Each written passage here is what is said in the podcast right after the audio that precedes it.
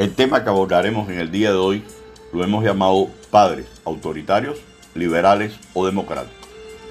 El título de esta ocasión no hace referencia a la inclinación política de un padre en particular.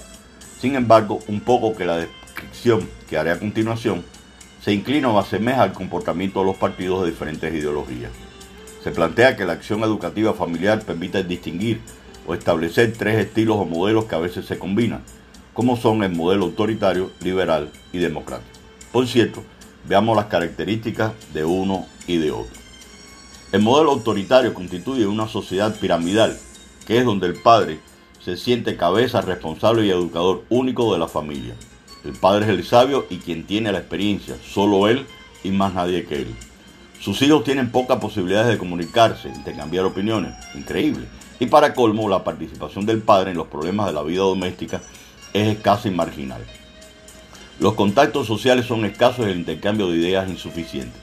Este modelo, en lugar de favorecer en el hijo o hija rasgos de autonomía y de responsabilidad, origina sentimientos de infantilismo y a su vez consigue que la autoridad, el padre, en lugar de educar a los hijos, los aleja de sí mismo, engendrando la crueldad e inclusive la violencia. Una modalidad de este método es la hiperprotección, que bloquea el proceso de autonomía individual, impidiendo cualquier experiencia de decisión propia. Por cierto, hay madres solteras que asumen este rol de autoritarismo.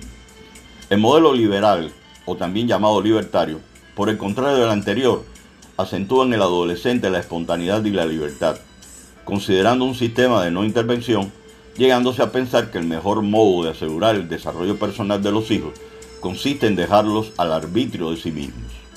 Este modelo cree que las dificultades de desarrollo agudizan la capacidad de los hijos de encontrar soluciones, preparando a los sujetos para una vida responsable.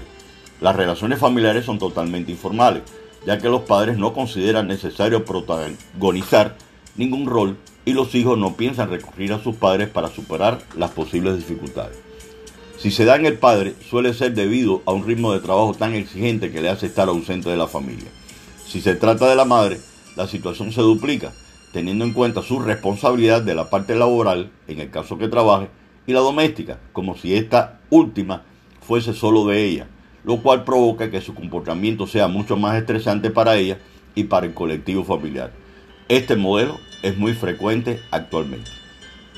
Finalmente, el modelo democrático, también llamado modelo familiar, en este se desarrolla en el plano ideológico e institucional.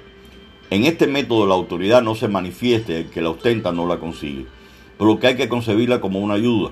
Mediante el diálogo se informa de cualquier acto educativo, ya que este es un encuentro entre dos personas, dos libertades que quieren interactuar para un mutuo enriquecimiento. El modelo democrático presupone la existencia de un clima de diálogo, la inserción en una comunidad de amor, la disminución y la solución de los conflictos familiares, así como la preparación de la autonomía y la responsabilidad. Por cierto, ¿dónde cae usted? Muchas gracias.